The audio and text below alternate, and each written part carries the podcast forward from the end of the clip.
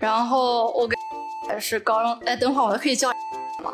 不可以，不可以叫一，你叫我姚玉或者是小歪。OK，重来。他就满脸笑容的在组会的时候说：“啊，我昨天晚上和某某某一起加班，加到了十一点、十二点，我们好开心啊！”还是疫情期间，大家都 work from home，然后办公室一个人都没有。我在每层转悠一圈，拍了一些照片之后，我就快乐的回家了。然后我房东就会跟我说：“不管你头发长头发短，你都很可爱，我们都很爱你。”我当时听了，真的眼泪都出来了，你知道吗？每天晚上是那个夫妻半夜。然后第二天早上六点钟，然后那个男生要么是跟女朋友一起，要么是自己一个人。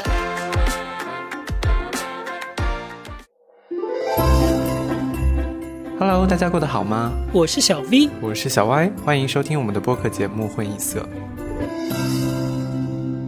Hello，大家好，混一色的各位听众朋友们，你们今天过得好吗？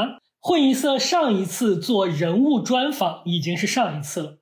今天我们请来了一位经历十分与众不同的嘉宾，让他来聊聊他一路以来所做出的那些或许我们都想过，但是却没有勇气去做的那些选择。比如说，在就业市场逐年降温的情况下，毅然选择裸辞；又比如说，放弃了生活五六年的美国而只身前往加拿大，并且打算成为一名加拿大的公务员。所以今天我们就来听听他与众不同的故事。今天这位嘉宾是饼干小姐，我们请饼干小姐跟大家打个招呼吧。大家好，我是饼干，我和小歪是高中同学，然后我现在在加拿大，现在是无业游民。具体的我们一会儿再问他。应该说的厉害一点，什么无业游民、自由职业者、自媒体、前什么 FB 员工。现在说话呢，就是我们今天邀请的另一位特别嘉宾。我们邀请他来，就是为了补充一些在非当事人视角下的一些特别的背景故事。这位特别嘉宾，他的昵称叫做思聪。我们也来让思聪做一个自我介绍吧。谢谢，我也是小歪和饼干的高中同学。我现在是一名在职的成功人士。啊，那个思聪跟我们一样在湾区工作，是一个成功的码农。大家大概了解了，所以今天我们的主角是饼干小姐，然后思聪会在旁边时不时的补充一些在他视角下饼干小姐做出这些重大抉择时候的历史性关键时刻的故事。那么我们今天的故事就从最开始来到美国开始讲起，好不好？我们想先请饼干小姐给大家介绍一下，你当时是为什么打算来美国，然后来美国读书的时候读的是什么专业？我是一六年本科毕业的时候，然后来到美国读研究生。之所以做这个决定呢，是因为我在大三的时候去 U C San Diego 交换了一个学期。因为之前在东南大学读本科的时候，每天上学不写任何代码，天天做 PPT 干讲。哦，真的吗？真的真的没有任何实践。然后在美国交换的那一学期 写的代码，比我在东大四年写的还要多。包括我当时也在 UCSD 进了一个实验室，然后做一些 AR 方面的。那个 project 就非常有意思，当时就对美国大学非常向往，于是研究生顺理成章就来到了这边，申请了湾区的一个野鸡大大学。怎么可能？那可不是野鸡大学哦。哎，所以我先补充一个背景知识，所以你从本科开始就是 CS 的科班专业，对吗？对，就说说到这儿，其实我小学就开始学写代码了。所以，按照你刚才的描述来看，经过这一次交换之后，你来到美国之前，对于到美国继续读 CS 这件事，其实是抱着很大的期待和憧憬的，对吗？是的，是的，是的，而且可以，主要可以在美国工作，是 这是我最大最大的愿望。为什么你向往在美国的工作啊？我来美国之前对美国的工作没有任何的感觉，没有感受。因为国内九九六啊，在美国不会九九六啊。当时我是抱着这样的心态来的。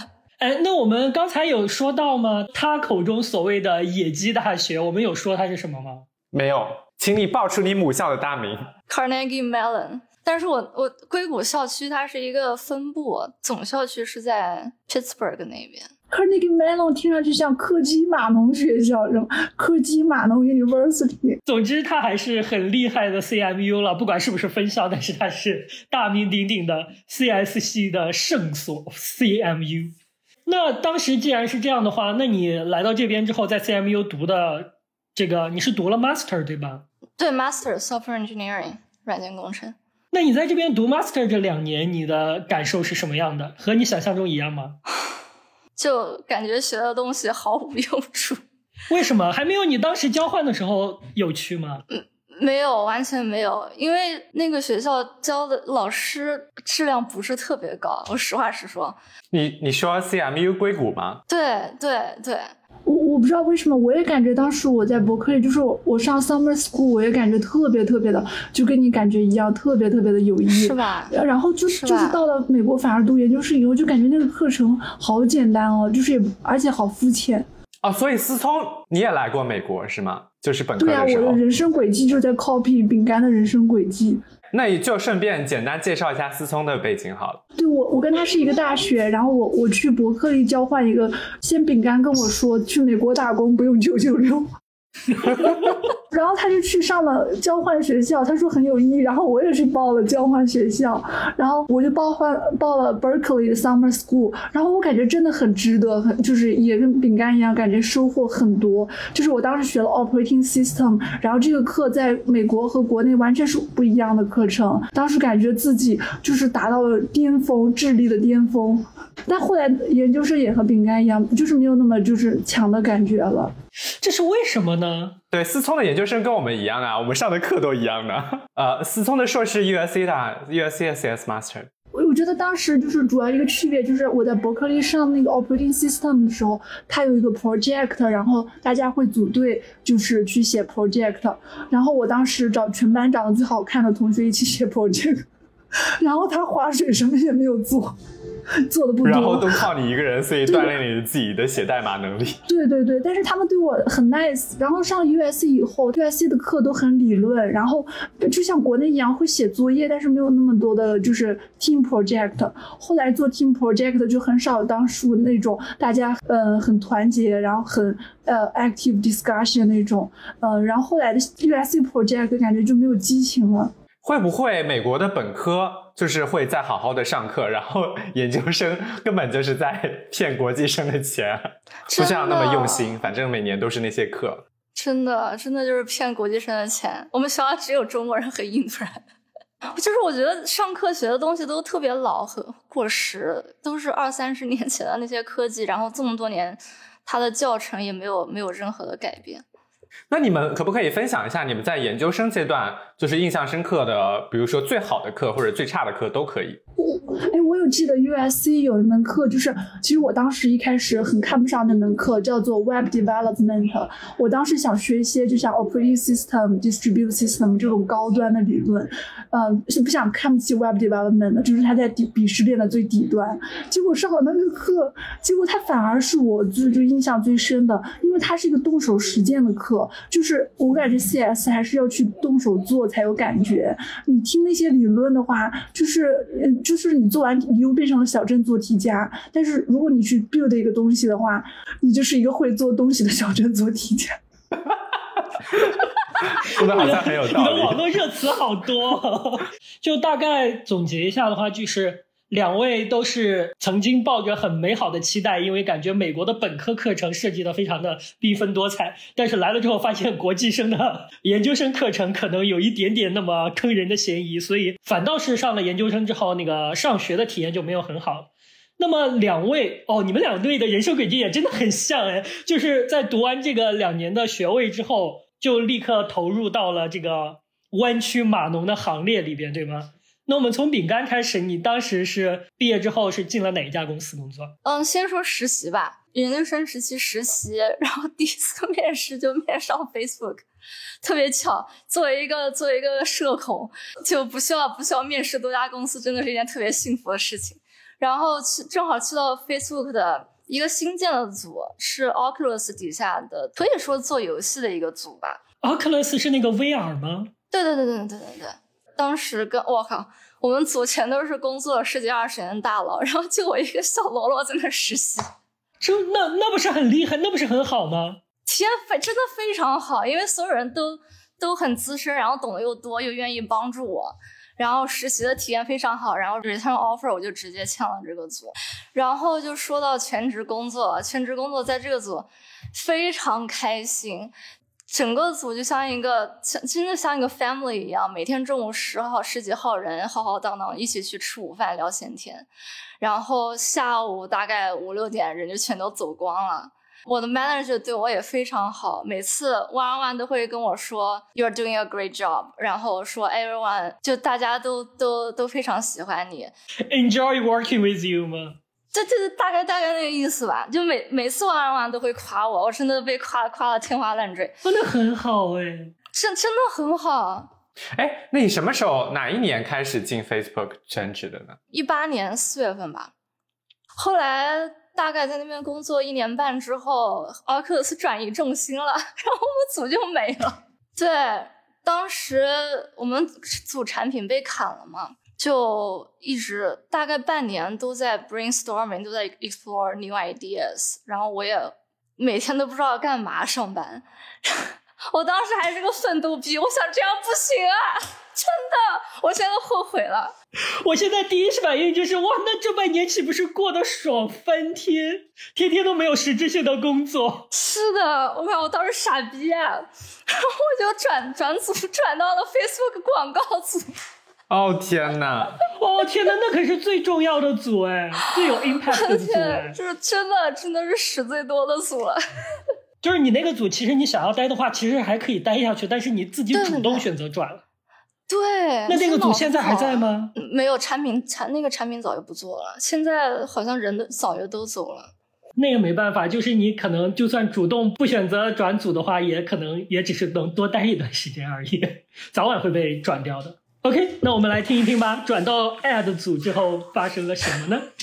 转到 Ad 组之后，我们组哎，就就因为 AS 是 Facebook 最算是最老的一个组之一了吧。于是，一个存活了十几年的组就有无数的屎坑，前人留下的屎坑。你每天工作没有任何没有任何创新的地方，就是不停在修别人留下的 bug。因为而且，as 人员流动也非常快，你你代码里有问题，你根本找不到合适的人去问，每天过得很难受，而且。因为案子特别大嘛，人特别特别多，每个组织负责特别特别细小的一个部分，所以就有很多 cross team 的 communication，每天需要从早到晚开会，哇，真的很崩溃，很崩溃，跟各个组协调，做一个小 project 也要跟三四个组协调，有的组还在伦敦，你就得每天早上九点钟起来跟伦敦的人打电话开会，唉。我天！我现在想想就很崩溃。哎，当时 Facebook 特别坑爹的一个地方就是，我们组做的东西跟另外一个组做的东西功能性上面是完全一样的，但是。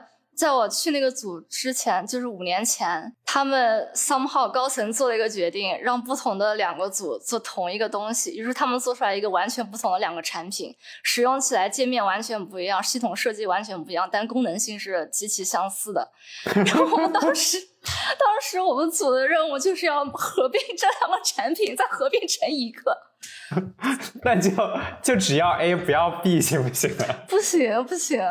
因为因为毕竟是有 existing 的客户的嘛，两两边都是有很大的客户群的，然后而且功能性上面有一点点的不一样，然后整个数据的 pipeline 也完全不一样。他们他们这个合并的项目现在 目前已经做了三年了，还还还在开，还只是开了个头。哇！我当时在这真的在这个组待了半年，我说不行了，我要换组。然后，于是我就我就换组，换到了另外一个叫 New Experimentation，哦，New Product Experimentation 的组，就是是新产品实验室。那这里我插一句的话，那那也就是说，其实听起来在 Facebook 内部，你想要换组还是挺灵活的哈。对对对，可以换，就是你只要跟新组的 manager 联系一下，然后大概稍微聊一聊，了解对方需要什么样的人才，对方在做什么项目，两边说好了就可以过去，没有面试什么的。嗯，需要什么样的人才？需要你这样的人才。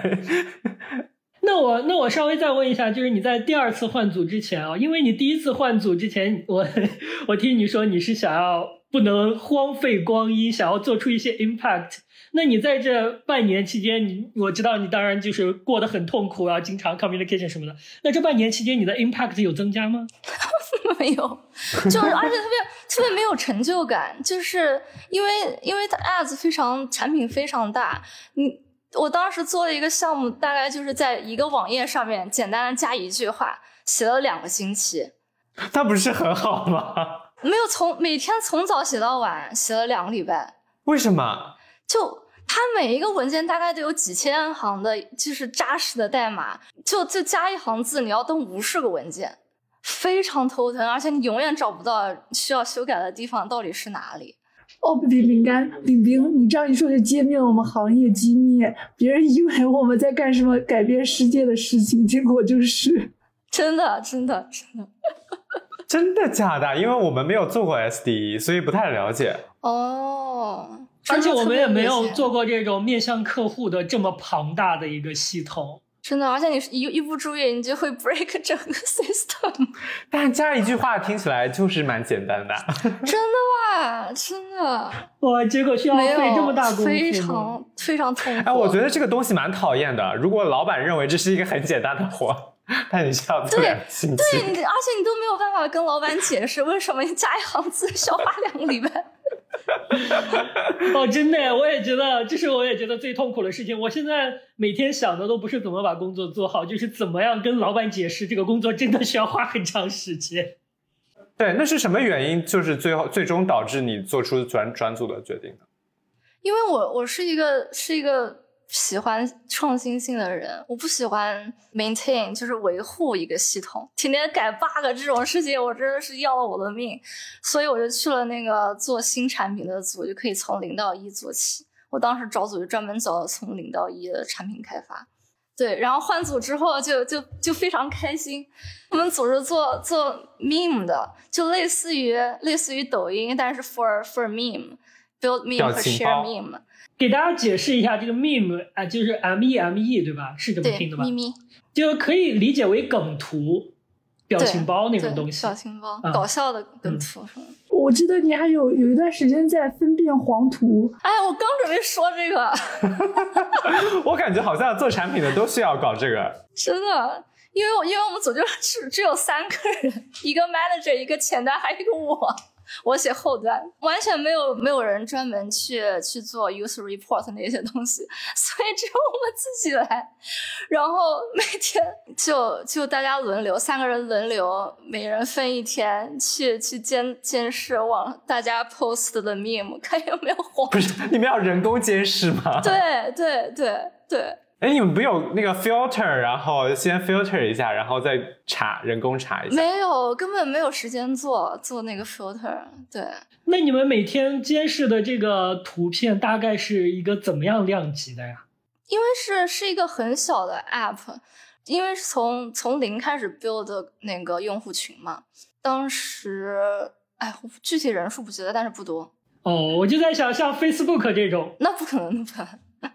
是跟 Facebook 完全完全 separate 的两个 product，但是每天会有很多黄图吗？每天看都估计有五五六个吧。哦，那还好，还好。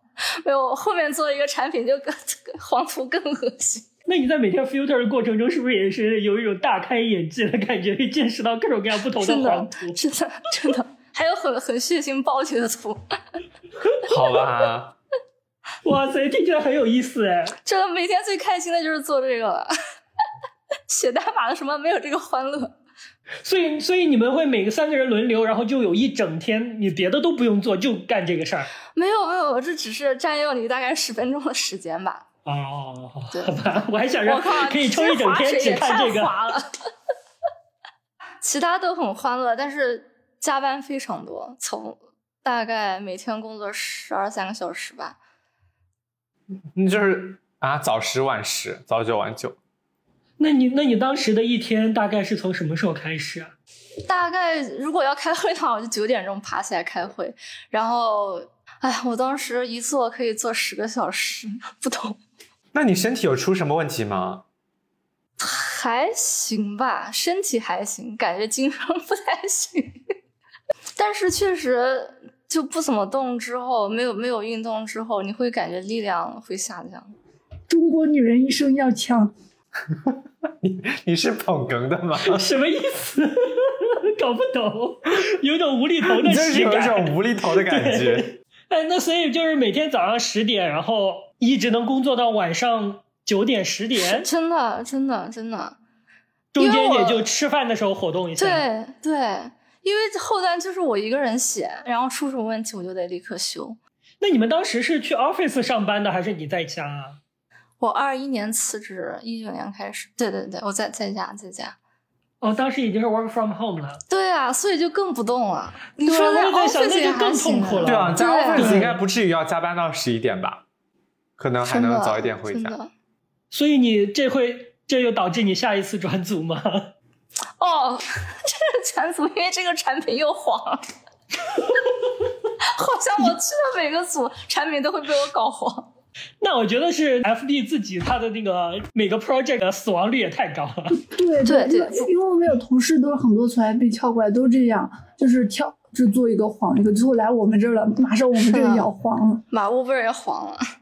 那感觉好像应该是高层或者决策层有点搞不清楚自己想要干嘛的感觉。也没有吧，可能就是就是做好多，然后有一个成了就行。对对对，就是因为我们那个 org 就是做这种快速迭代测试市场的 app，对，然后如果不行了就立刻砍掉，然后就去了 去了隔壁组，隔壁组是是做一个给情侣用的，可以说是给给情侣用的 Facebook 的 app，就是只有啊只有 什么意思？只有两个和普通的 Facebook 只有两个人只有两个人的 Facebook，然后就是内容非常情侣 oriented 的。这也看不到别的情侣是吗？哦，看不看不到，肯肯肯定看不到。那就相当于两人专属的朋友圈是这个意思吗？你发的只有他看到，对，他发的只有你看到。对对这不是电子版的爱情交换日记吗？对啊，是啊，是啊，是啊。所以这个有前途好吗？傻哦！看聊天记这个录 app 不就做的行了吗？非常成功哎，用户哦量特真的吗别高，然后评价大概有四点九。那现在还在吗？现在刚刚刚刚也黄了，它叫什么呀？大家也许有兴趣可叫叫以搜搜看。Tuned，T T U N E D。然后这当时在这个这个 app 开发的时候有什么印象深刻的吗？更多的黄图，你知道这什么小情侣之间会发什么东西吗？你可以脑补一下，这个是我每 我每天会看到的东西。那那后来呢？那听起来这个这个这个项目好像也挺欢乐的呀，但是它有什么问题吗？不，我觉得不是产品的问题，然后当时组员也挺好的，manager 也非常，真的非常贴心。我感觉只是我不想上班哦，你突然就不想上班了？啊，我感觉我一直都不想上班耶。我觉得从上班第一天开始，那你当时还是奋斗逼呢？第一个组的时候。就因为没有钱啊，当时哦，就是现在有工作三年有存款之后就不想上班了。但，不对呀、那我为什么不同组之间他的薪资会不一样呢？没有没有他就是是攒够是你升钱了职攒够了钱，因为你工作久了可以攒够钱嘛。所以说，当刚开始说那个什么，刚开始还想比较奋斗一下，是因为想要升职，然后攒钱是吗？对对对，然后攒够了钱之后，感觉可以可以两三年不工作了。然后当时正好 Facebook 的绿卡又被移民局给卡了嘛，就所有绿卡都中断了。我想绿卡也办不成，我我工资也够了，然后天天加班上班上十二小时，我身体也不好，我干脆就休息一下得了呗。然后我就哦，所以那个新的产品你也要工作十二小时。是的，呃，我感觉比比比那个做 meme 的更忙。对，而且而且，我觉得当时觉得很难受的一点就是，所有人都在吹捧每天加班加到十一二点。开你是说李组会的人斯吗？对对对，我我们那个组大家都在吹捧，说我每天加班到十一二点，我好开心啊！我当时听了真的白眼都要翻上天。哎，等等，他们的原话是什么？就是他就他就满脸笑容的在组会的时候说啊，我昨天晚上和某某某一起加班加到了十一点十二点，我们好开心啊！不是 so happy 吗？虽然我早有耳闻说 Meta 内部有这么一个风气，但是前几个组我没有听你说啊，是这个组才出现的这样一个情况吗？是的，是的。所以是有的组喜欢搞这种事情。对对对，第一个组就完全没有。第一个组真的，我上班，我早上十点半到公司，然后工作六点，manager 就喊我回家了。对呀，都是工作工龄都那么大了，谁那么奋斗啊？有病啊！对啊，真的。所以，我有两个 comment。第一个 comment 就是我的天呐，工作在 FB 工作三年可以支持你干这么多事情，FB 的工资到底是有多高？然后第二个是，所以本质上来说，其实还是就是因为不想上班，再加上有钱了，然后就觉得可以考虑一下不上班这个选项了，是吗？而且当时申请了加拿大绿卡嘛，就就至少有个 Plan B。我觉得这里，我觉得很多人应该还是很好奇吧，就是像我们。虽然我嘴上也是天天说着我不想上班不想上班，但是还是会有很多顾虑。我想知道你当时裸辞就这样直接辞职的时候，嗯，你有考虑过，比如说，比如说我的万一存款花完了怎么办呀？或者是有什么特殊特殊情况啊什么的突发事件？对，万一有什么可以找我们借呀。当时饼饼看我工作了，就知道又有一个 Plan C，就是找我借。借高利贷，真的，现在可以给你结婚混绿卡。哎呀，那那跟我那要跟我结婚的人要派到法国了。所以我觉得好像是一个心态比较好的感觉，因为这些都是开玩笑的嘛。所以你当时有挣扎过什么吗？当时我感觉也挺纠结的，就是主要身份方面是一个大问题，因为我想在美国待着，然后如果没有工作的话，那那。那那怎么办？所以我当时真的看了一个月的移民局网站的政策，最最后发现可以转转那个旅游签、学生签，可以通过这条路在美国留下来，然后同时不用工作。然后钱是我大概准备了三年的生活费吧，就是想万一万一真的真的不行，就 继续回 Facebook 上班。这这这样是可以的吗？Facebook，你工作了好像满一年之后，然后辞职的话，你有半年的时间可以反悔，不需要面试，回去不需要面试，同等工资，那还蛮好的。对啊，就就这个就给我给我了一颗很大的定心丸，万一不行，我就可以回去打工。哦，也就是说有这半年，相当于这半年时间是有一个有一个退路的。对对对对对对对。还有啥？还有什么其他？你们还有什么其他顾虑吗？我我其实我想的也就是这样啊。第一个是身份，第二个是就是怕万一将来要用钱的情况，应该主要也就是这两个顾虑吧。我猜。会不会担心？就比如说你过三年你就再也找不到码农的工作？哎，对，其实这也是一个。我觉得，我觉得在美国这边还行吧。我觉得在国内可能会，就是你找工作的时候，大家特别建议你 gap 的那几年。在北美应该不会，很多人都是工作两三年，然后出去玩个一年，然后继续回来工作。啊，说的我都心动了。心动不如行动。我 Facebook 有那种项目，就是帮助帮助远离不，就是远离职场的人 return to work，他会有一个培训的项目。哇，大公司还是在这方面还是要完善很多。真的，就是为就是为了压榨员工。我们隔壁组最近来了一个老大爷，大概五六十岁了，然后他是一个新人，是一个 entry level 的 engineer，做 machine learning，就是啥也不懂。我说你能看一下这个吗？他说哦，我我不太会 Git，所以我想先学一下。他以前干啥的呀？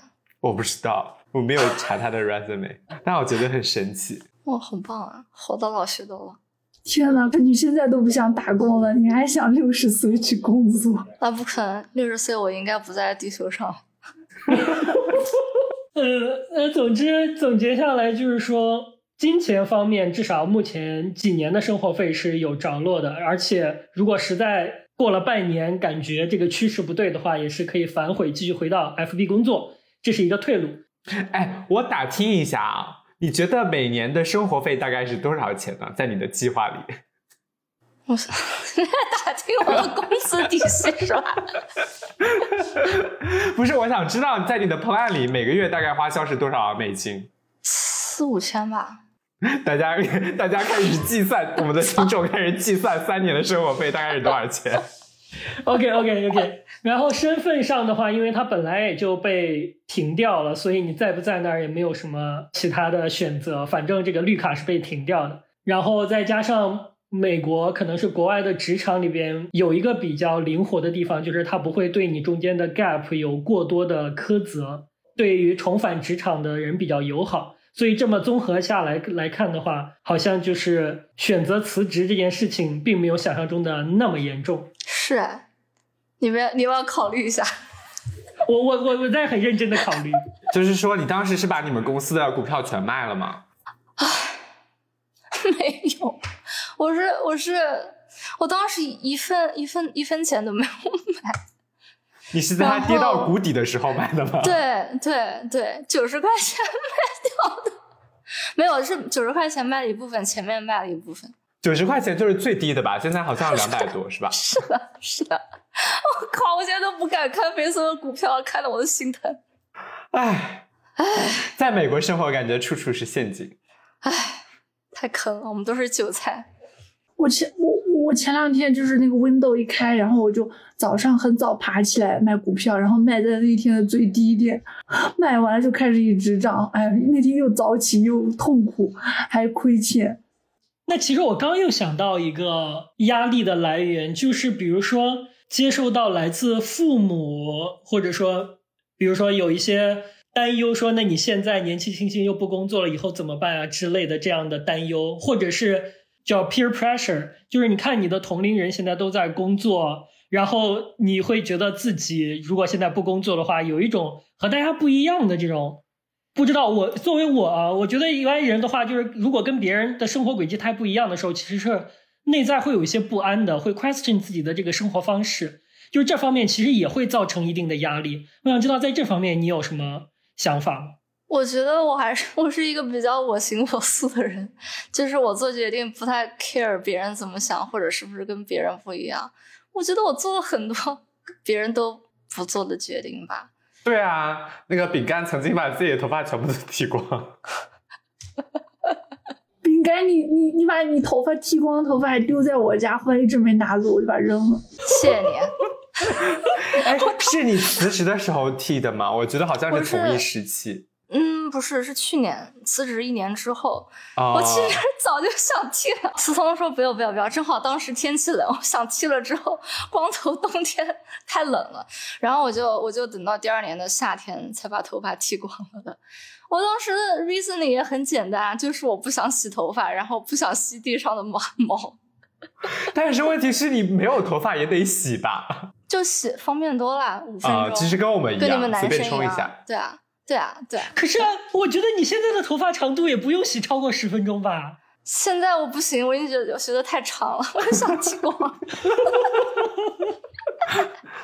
那你剃光是你们自己剃的吗？我去理发店，哦天呐，我当时还是挺恐惧的，因为不知道自己 剃完光头之后会长什么样子。不对，你去的是一个中国人理发店还是一个外国人理发店？没有，去的是一个越南人的理发店。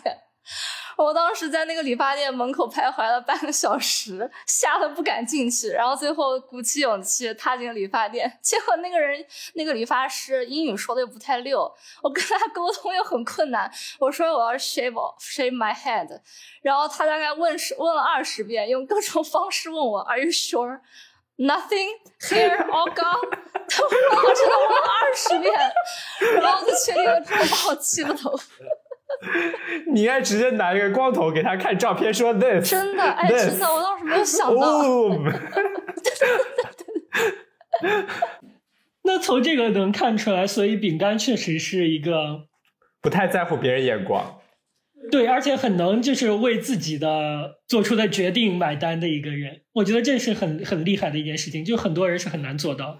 就我我经常会想很多事情，但是我一想，我总是会有一个想法，说，哎呀，我的天，那别人会怎么看我呀？然后我就作罢了。但是总有跟你想法不一样的人啊，所以没有必要看想去去在乎别人的想法。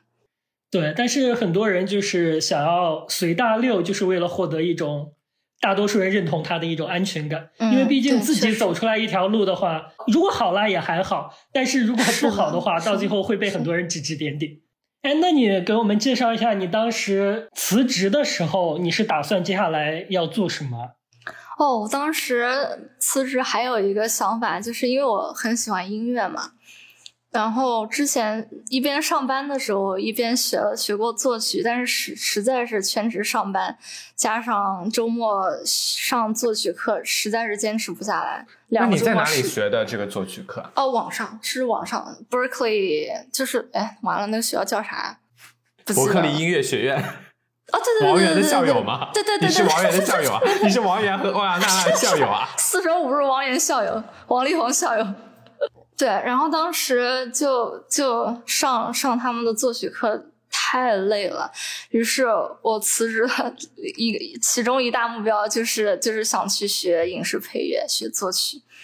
然后另外一个目标就是因为工作的时候特别忙，有唯一的那么每年十几二十天的 PTO 都拿来就是在家躺着，真的你懂吧？打工的人都懂。就非常累。那个思聪不懂的，思聪假期就是不是假期，他们都天南海北的跑。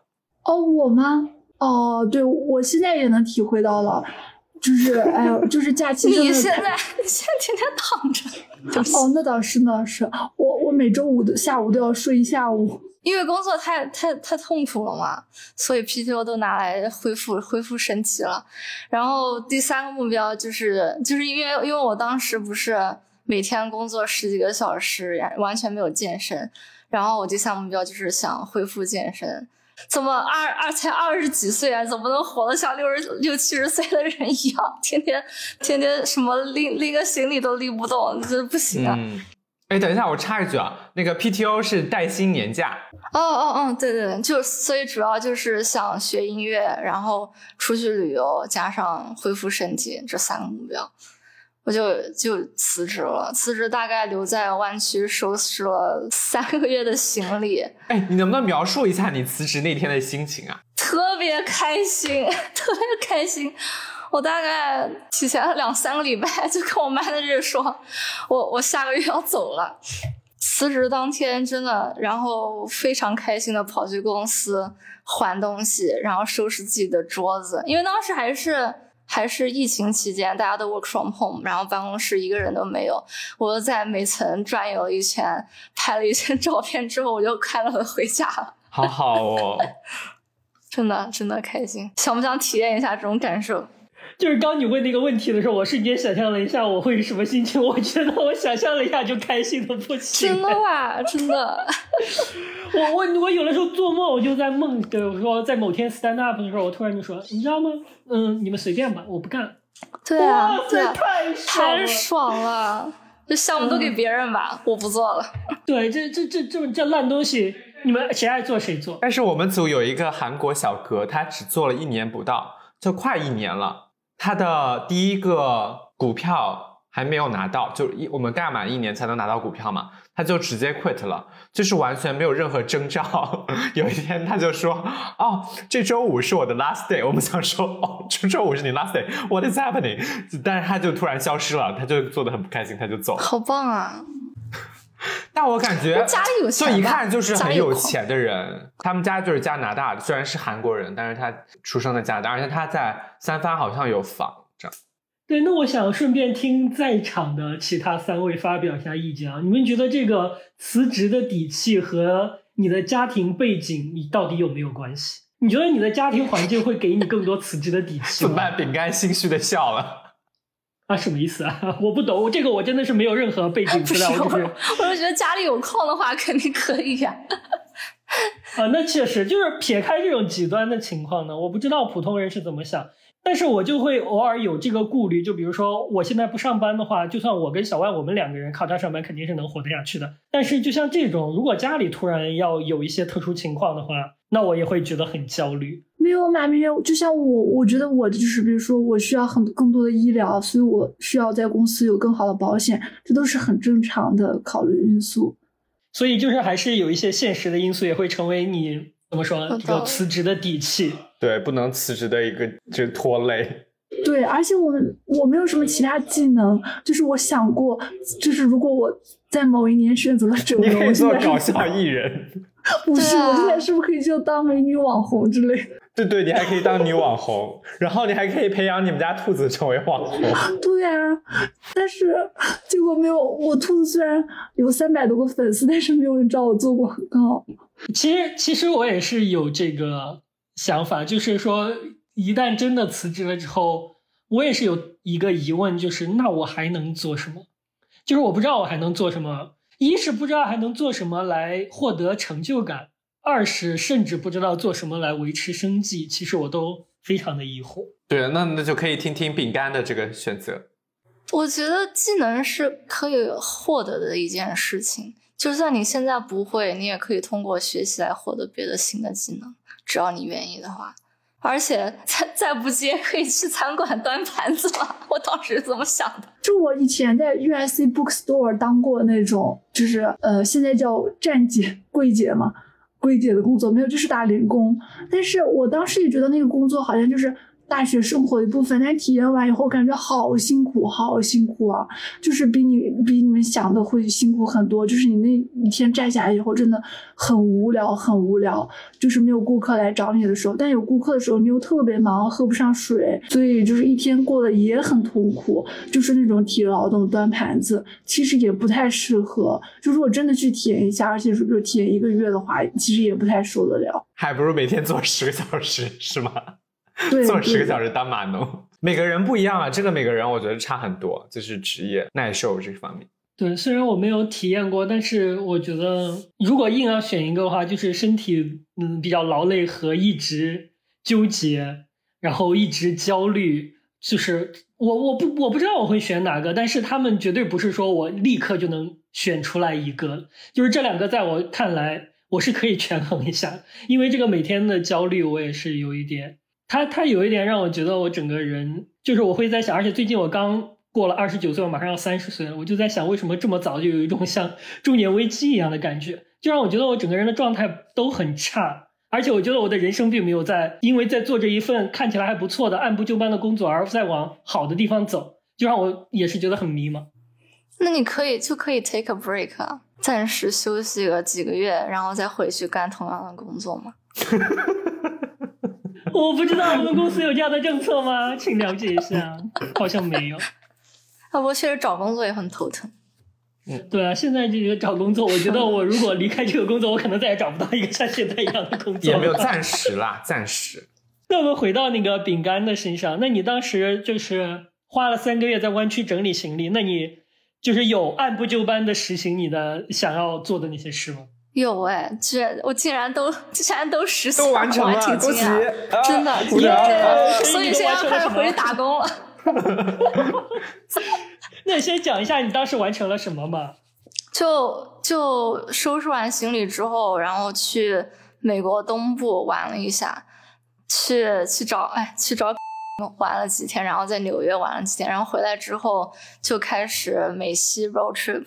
大概花了小半年的时间吧，从湾区开到洛杉矶，然后一路开到玩到黄石，然后再回到洛杉矶。就大概讲，先大概讲一下。哇塞，好羡慕哦！哎，我有个小问题，就是如果你就反正你也不工作嘛，你 road trip 可能也不会住那种特别好的地方，大概需要多少钱呢？就是在美国，我我预算定在，因为我做的都是 Airbnb，因为我喜欢住在别人家里，然后有房东一起可以聊聊天的那种，然后每个月大概一千五到两千吧。等一下，我有一点点 recall，你在节目开始的时候说你是一个社恐。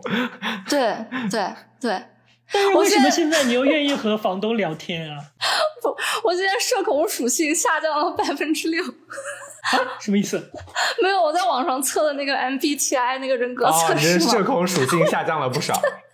对对，而且就是社恐也不是完全不需要社交啦，只是不需要那么强、那么多、那么高强度的社交。哦，那其实也是，因为你辞职了之后，可能你每天 road trip 的时候都只有自己，对，心情都好了，也没有什么事情。心情好了，真的话都变多了。而且都只有自己的话，偶尔确实需要找人聊一聊。是的，是的，是的，是的。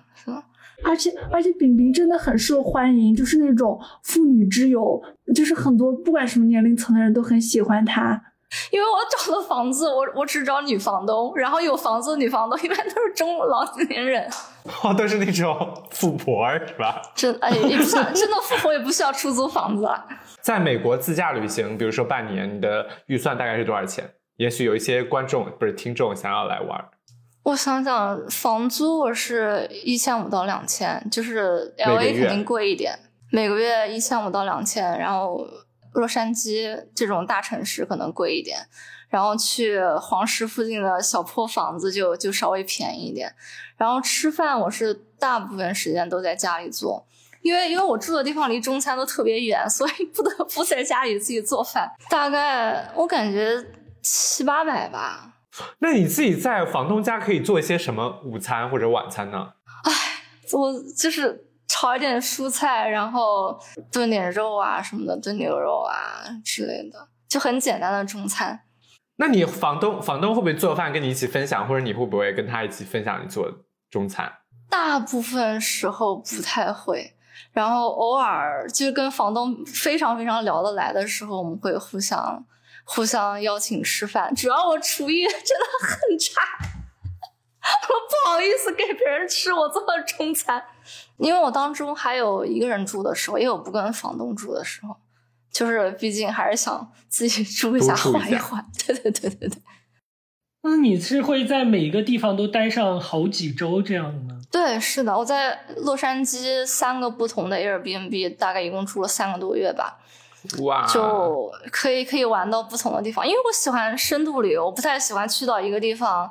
玩一天，然后换一个城市再玩一天，这种太赶了。我我觉得又身体上又很累，然后你真的上班的时候真的没有办法像这样玩。对，是的，是的，这是这辞职一大好处。对啊，你飞来飞飞机飞飞过去飞回来，你要花两天，然后你在你在路上通勤又要花很久，你真的玩的时间就很少。国内现在不是很流行什么特种兵旅游吗？对，周末特种兵。对对对，特种兵。所以这种兵兵，这种就是反特种兵，反特种兵就是普通兵。在这个半年的旅游旅游过程中，你有觉得把你想看的地方都看了吗？有什么印象特别深刻的事情，或者房东也可以。哎呀，这有啊。先说房东吧，就就在洛杉矶，我第一个长租的 Airbnb，房东非常非常好，就是平时在在 Huntington Beach，你知道吗？嗯。就离 L A 大概开车一个小时的地方，在 Irvine 边上，对不对？对，Irvine 大概半个小时吧。然后就平时我住了住大概，我天，我这这两年住了二三十个 Airbnb，所所有的房东就是入住的那一天 check in 的时候，他们都不不会太搭理你，就大概 say hi，然后就让你自己去找房间啊，自己搬东西什么的。这个房东我特别热情，一进门就巨大的笑容，给我一个很大的 hug，然后给我仔仔细细介绍家里的所有东西，然后给我倒饮料喝，帮我搬东西什么的，就是很有去朋友家做客的感觉。当时就就就天呐，我就觉得特别温暖。然后他他也是唯一一个会邀请我吃饭的人，虽然我们俩我们俩的口味差的特别多，他是特别非常因为美国人嘛，他是非常非常美式口味的那种，就是吃汉堡、薯条、热狗、披萨那些东西。是一个美国大妈吗？对，美国大妈，大概七十岁吧，七十多岁。还吃汉堡、薯条、披萨吗？是的，天天真的真的天天天当饭吃，一顿饭吃四五个甜甜圈。哇塞！但反正反正人家很享受啊，就就开心就好。对。哦哦对，而且我跟他特别聊得来，而且他是那种你想你可以想象当中最 loving、最 caring 的那个妈妈的形象。就是我跟我妈的关系特别的不好，就是我妈就是一天到晚说我又胖又丑什么的，然后做的所有所有决定都会被我爸被我妈骂死。但是这个这个房东啊，他叫 Denise，非常好，然后每天说的话就是啊，这个决定你开心，只要你觉得开心，那么它就是正确的选择。然后我不是剃了光头吗？去年对啊，就在他们家吗？又被我妈骂死。然后我妈说：“哎呀，天呐！”我妈当时的声音一直在颤抖，说：“天呐，我的女儿怎么这么的丑？”然后我这个房东就会跟我说：“没有很丑，听众朋友没有很没有很丑，就是正常，就正常。”有点像男生的感觉，对，就这样。然后我房东就会跟我说：“不管你头发长头发短，你都很可爱，我们都很爱你。”我当时听了，这个眼泪都出来了，你知道吗？也太好了吧！非常好，非常好。然后圣诞节过节什么还邀请我去他女儿家一起聚餐什么的。哇塞，太棒了吧！真的，真的太棒了，非常开心。我当时要走的时候，他真的哇哇大哭。哇 那我很好奇！对他是不是跟每一任房客关系都很好？没有，应该不是吧？不是，可能是你们两个刚好。就非常 quick，对对对，我也很喜欢他，他也很喜欢我。那你们现在还会保持联络吗？保持啊，保持。哦哦，我刚刚说的那个是，就是我之前刚去洛杉矶的时候，在他家住了一个多月，然后我后来上学的时候是一直住在他家的。对，而且他家房子也特别好。我我住的是主卧，巨大的主卧，跟我现在客厅差不多大。然后带带一个卫生间，那个卫生间其中一面墙是全玻璃的，然后往外看是一个是一个种满了绿植的中庭，超漂亮，超漂亮，好棒啊！真的，他们两个人住一个特别小的卧室。他跟谁啊？他跟她丈夫。对对对。啊，所以像这种事情，如果你不是辞职，然后有大把时间相处的话，也很难 build 这么强的 connection。对。然后我们现在还大概隔一两周会视频一两个小时。哇，那岂不是跟你爸妈关系还好？我我跟我爸妈不联系，基本上不联系了。真的。好棒啊！天哪！真的真的，我跟我妈已经不打电话。比比跟思聪关系还好。完了，比跟思聪关系不是两年都没有跟我打过电话了。你也不跟我打电话。哦，有道理。思聪，哎，思聪这么有钱的人是不会理我们这些平凡人的。哎，主要是你看，我以后买了豪宅，我也会成为这么有爱的人。那我们就等思聪买豪宅好了。那那我跟马明远一个房间，那个饼干一个房间，好不好？好的。然后我房间里希望有一个按摩椅，这样我的人生就够了。真的，真的，必备必备。每个房间一个按摩椅。你在 L A，然后你有遇到什么讨厌的房东吗？或者很冷漠的房东？有讨厌的房子，房有讨厌的房子，好说说看。对，因为因为我我找房子的时候，就是我都会找那种全五星评价，然后我会仔细的看每房东的每一条 review，所以遇到坑爹的房东机会。概率不大，但是，但是我我刚我刚从黄石旅游完回那个洛杉矶的时候，实在是找不到房子，就找到了一个没有 review 然后的 air 的 listing，特别坑。那个房东人人还行吧，但是房子太差了，隔 隔音隔音跟我现在这个房子差不多。他那个房子有三个卧室，我是三个连着的卧室，我是中间的那个。我可以，然后又没有隔音，我可以听到两边的所有声音。一边一边坐着一个刚上大学的小弟弟，经常带女朋友晚上回家；另外一边坐住着一对夫妻，然后 每天晚上是那个夫妻半夜啪啪，然后第二天早上六点钟，然后那个男生要么是跟女朋友一起，要么是自己一个人。啊！自己一个人也能听见，真的真的特别响。我每天只有五个小时的夹在夹缝当中的睡眠，你知道我有多痛苦吗？对，所以大家要要不就住顶层，然后还要住那种边边角角的房间，不要住在中间，中间好惨哦，好惨啊！而且那个房子还有很多虫，每我大概一住了一个月，打死了四五十只虫子吧。哦，那个房子。还经常会有一股奇怪的那个浓郁的香菜味从空 空调的出风口吹出来。香菜，香菜味道还蛮好闻的。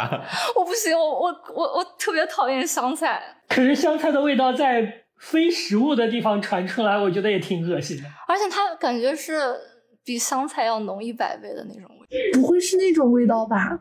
就是你说你室友们每天。过量运动流的汗味吗？你不要说那么恶心，应该不是吧？哪有那个是香菜味的？不可能吧？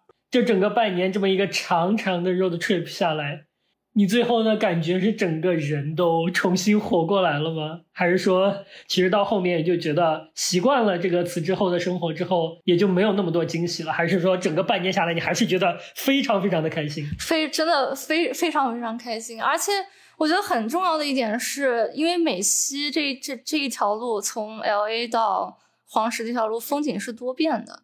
洛杉矶是沙滩，然后是那种那种热带，哎，不是热带。洛杉矶天气是啥？算是有点热带的感觉吧，就是阳光沙滩的沙漠就沙沙阳阳光对阳光沙滩，然后往里面走一点是 Arizona 那边是沙漠，然后赤壁，然后到了犹他那边大峡谷什么的也完全不一样。到了再往北开到爱达荷州那边就是大草原。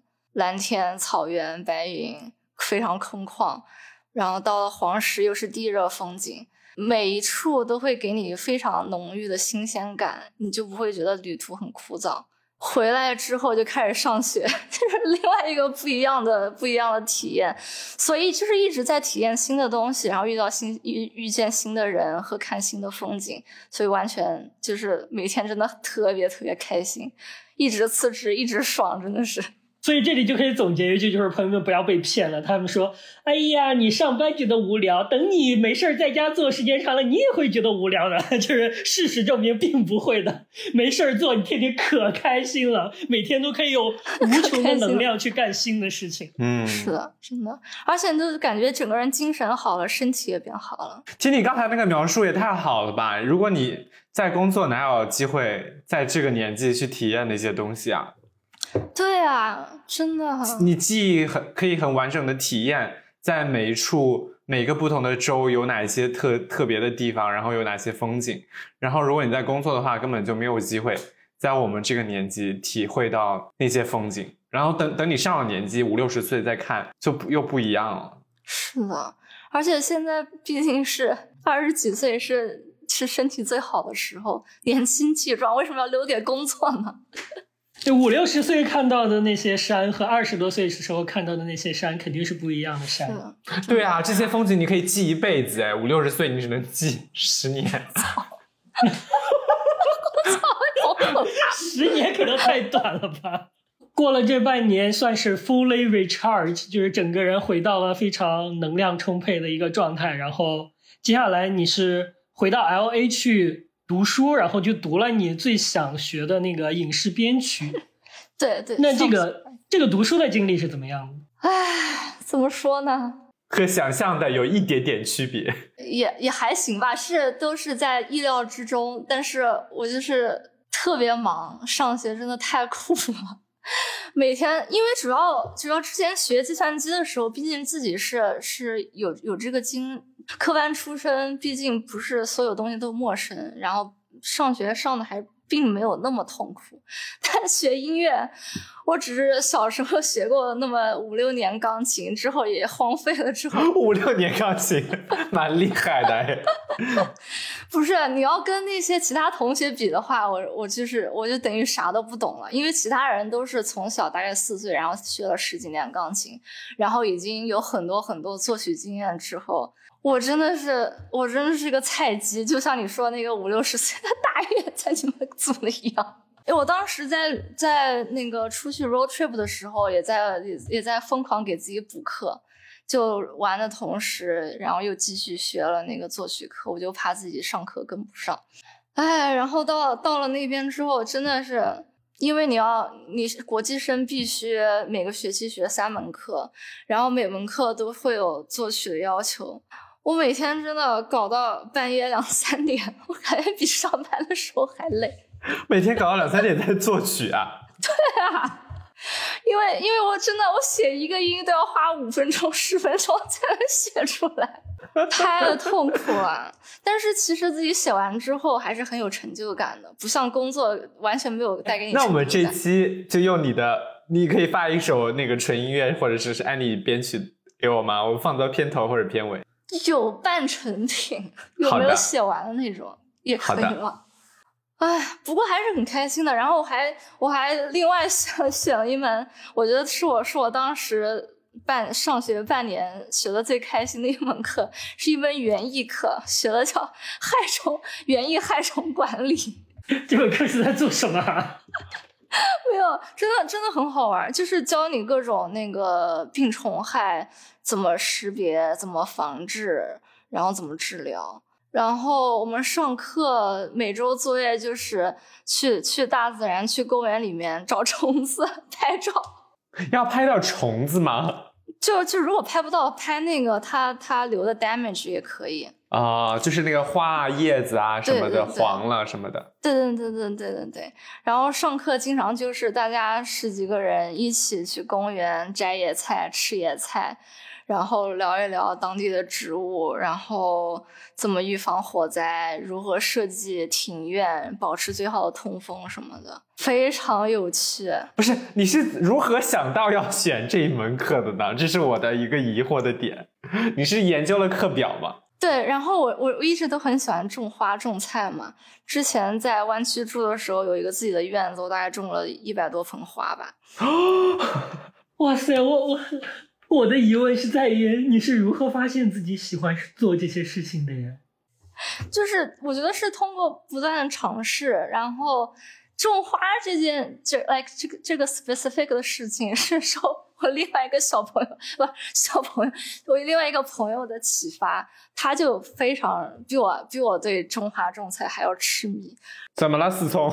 没没有，是中国人骨子里对土地的热爱。思聪抛梗了，思聪抛梗了。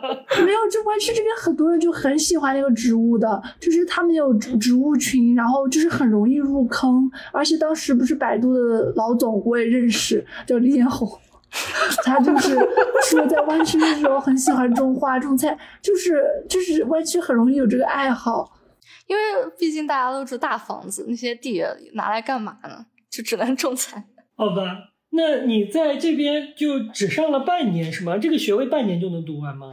没有，我退学了，再次 quit，真的真的。那你是怎么考虑的？为什么为什么没有把它坚持给读下去呢？是因为太难了吗？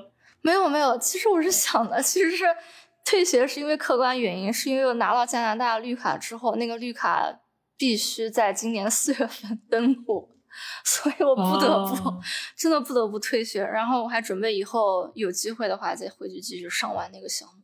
你上完这个项目，你有考虑过以后把它当做职业吗？还是因为你喜欢，你就是想把它上？没有没有，只是单纯喜欢。我觉得就是喜欢一件事情去做这件事情，跟把它当成职业 是完全两个完全不同的事情。当你把它当成当成工作的时候，就会有很多很多很讨厌的事情会发生。毕竟你要做出很多妥协，然后做的东西也不是你想要的，而是你的老板想要的。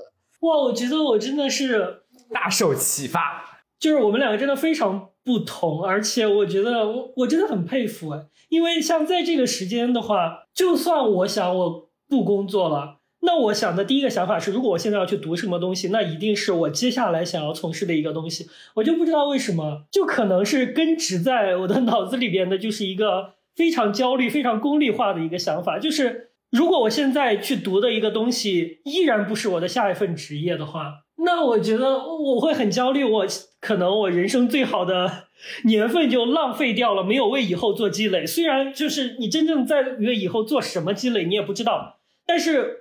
就单纯的就是没有为以后做积累，而且它也不是你以后的职业这件事情，就会让我觉得，或许也会让很多人觉得很焦虑。所以这件事在你看来就完全不是问题，你就是可以把自己最好的时间花在一个你喜欢的东西上面，而且你不要求它有任何的产出，是吗？我觉得是不是啊？我感觉我们小时候的焦虑教育都是 very 功利性，就非常功利性，就是你学的东西必须要有用。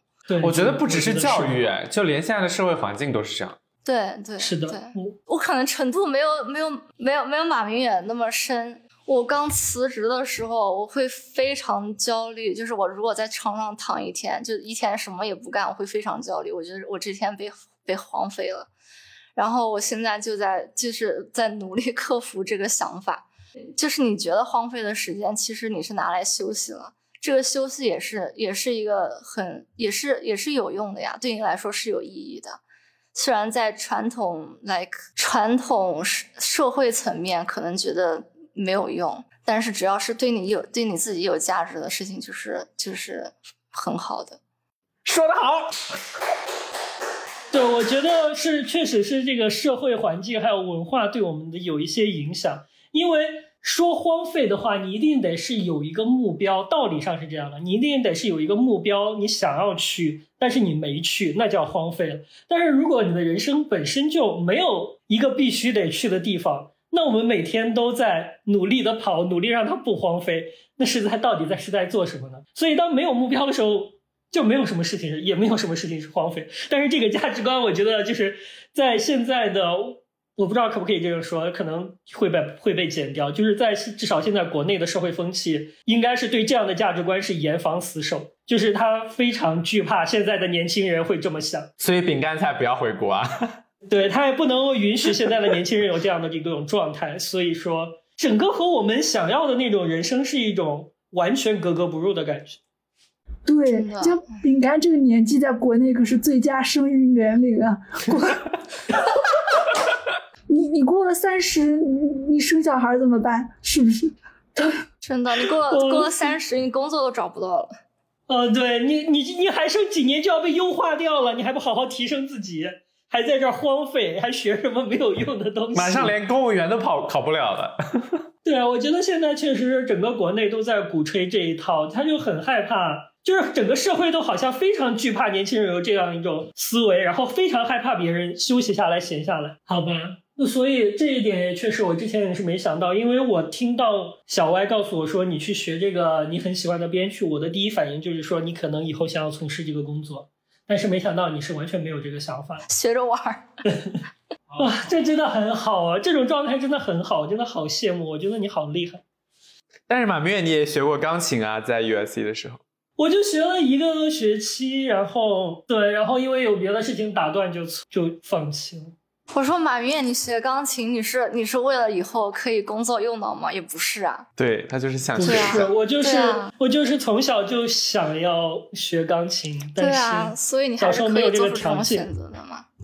但是我做出这种选择的同时，是他没有什么代价的。对，完全不影响我的学业，然后是在我的那个 PhD 额外做，然后就没有任何代价的情况下，我才敢去做这种事情，连钱都不用付。对对对，因为学分都是报销的，连钱的代价都没有，就是稍微有一点代价，我可能都不会去，我都很难做出这种选择，所以我很佩服你。那现在可以做一些你想做的事情，可以，可以先学着，可以考虑考虑。现在这种每天都要死不活的状态，我有任何的精力去学这种东西吗？那我们晚上还不是有在录播课，说明还是可以的。哎，对你压力大的时候，就真的很难去探索自己到底喜欢什么。真的，真的，我上班的时候也不行，完全不行。那好吧，那我们最后再聊最后一件事情，就是那你当时申请这张加拿大的绿卡的时候，就是仅仅作为一个 Plan B。还是说你当时已经想好，说实在不行，美国这个地方他对移民要求如此之苛刻，特别是对从中国大陆来的移民如此之苛刻的情况下，就算不待了也无所谓，我也可以去加拿大。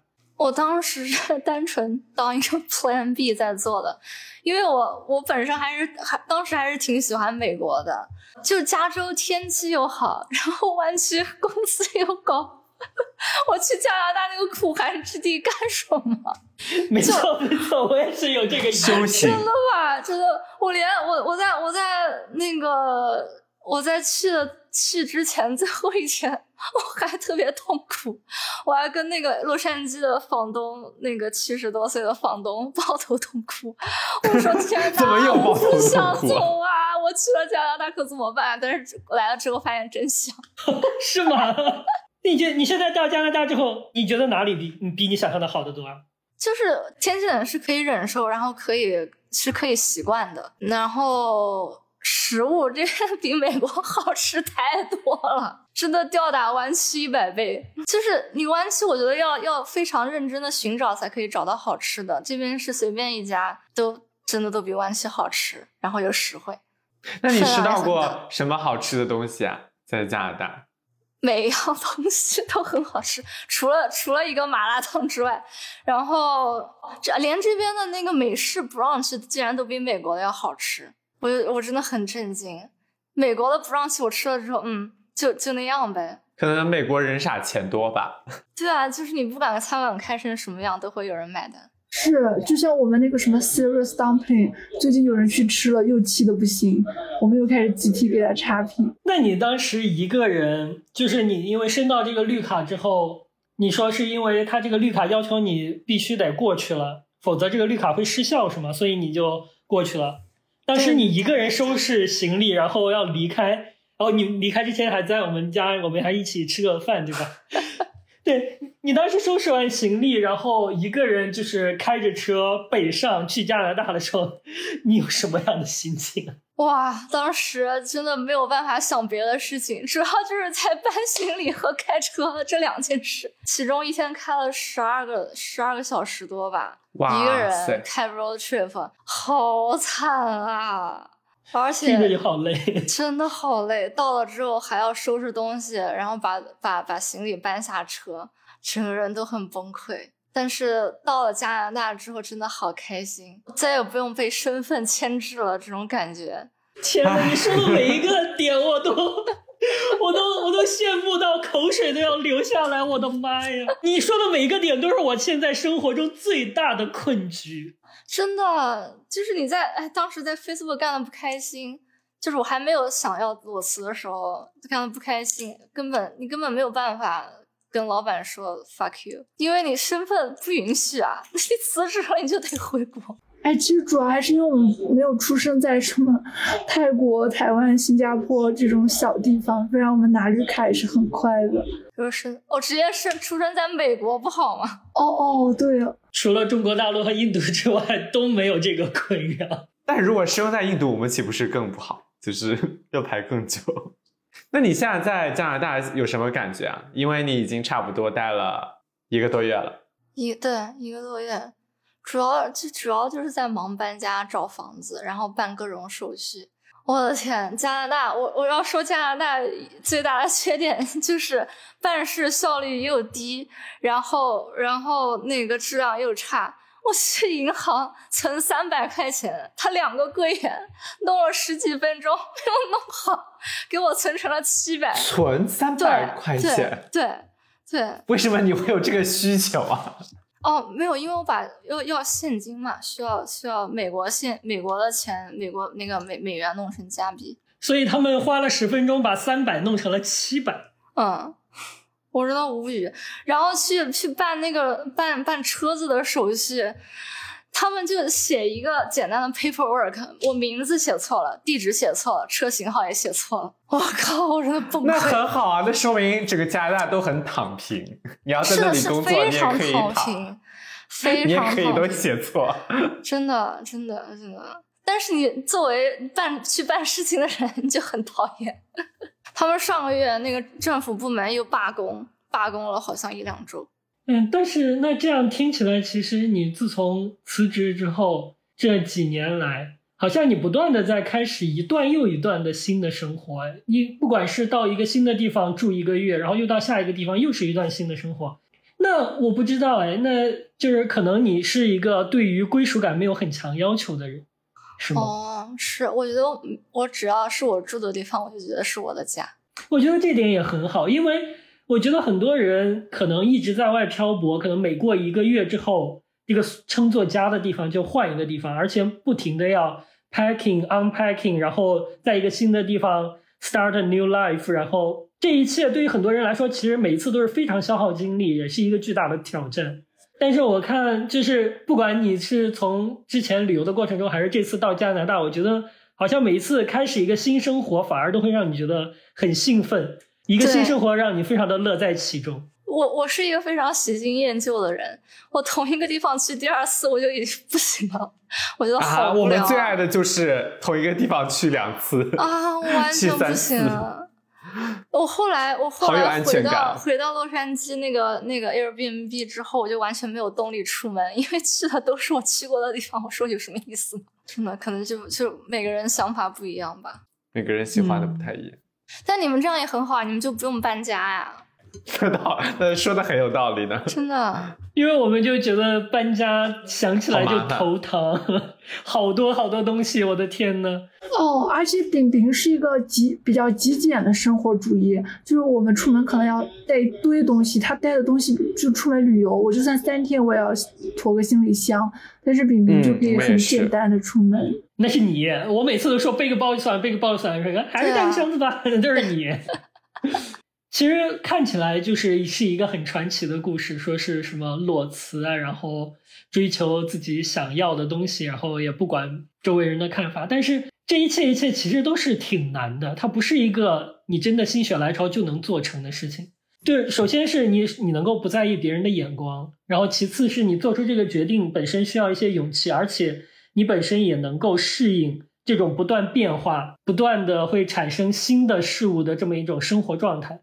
其实这些事情都不是每个人能做到的，并不是大家想着我受不了现在的生活，哎，我头脑一热，我就可以就可以复刻饼干所拥有的一切。其实这一切也都是他身上的一些，我觉得是一些很难得的特质，才能够使他拥有他现在的一切。所以我觉得怎么说，个人自有个人福吧，别人的生活真的是羡慕不来。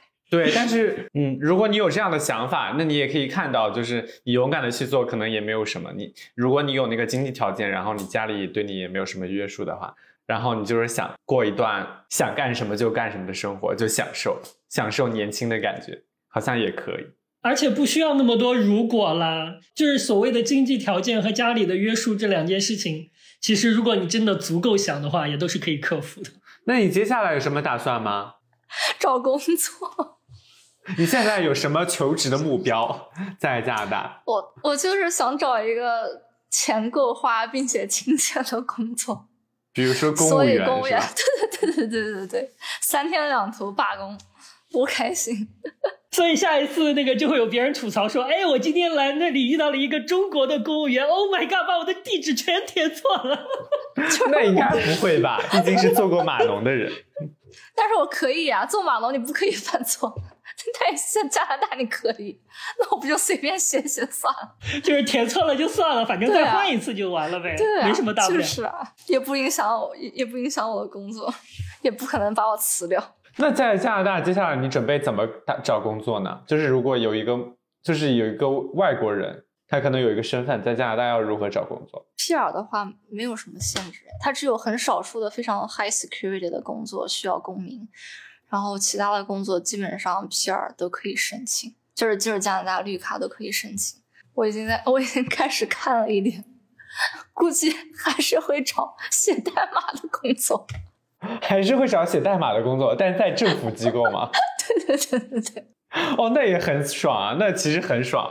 是的，真的，政府网站可以随便摸鱼。快给我们汤汤水，这样我们都去加拿大躺平，就等着思聪的六 B、八 B、六 B，等房子买好了我们就回来。哎，可以啊！你要不要在你思聪，你要不要在加拿大也买一套啊？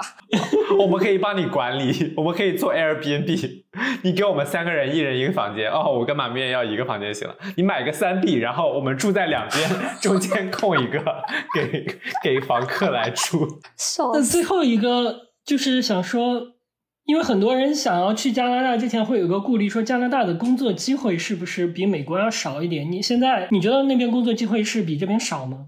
我觉得就是你要一定要找码农的工作的话，那肯定是比美国要少太多了。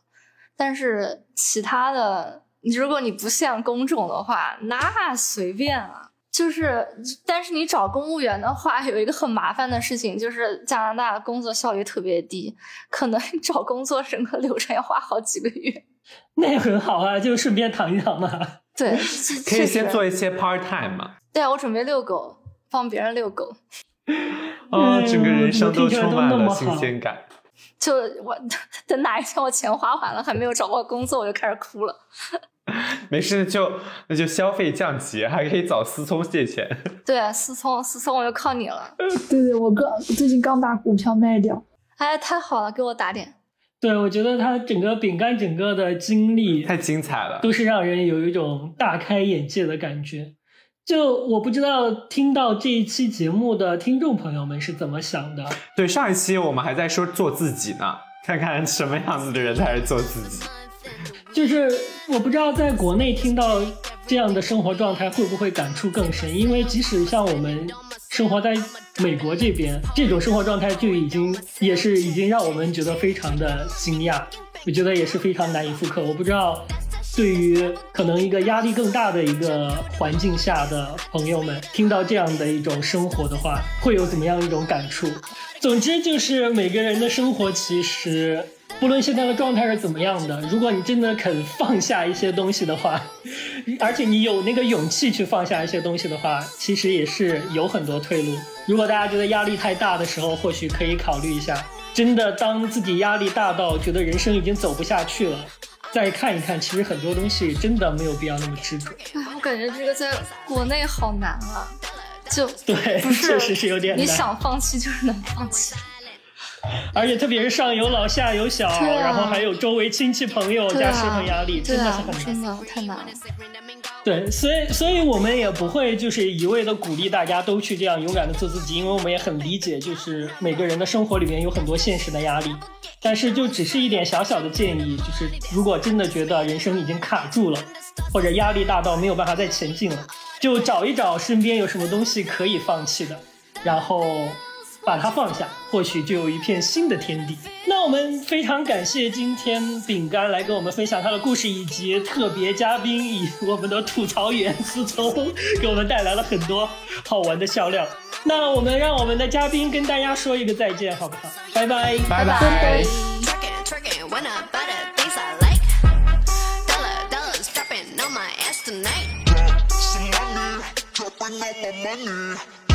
some money. this night so dropping all my money. Some money, all this so yummy, yeah.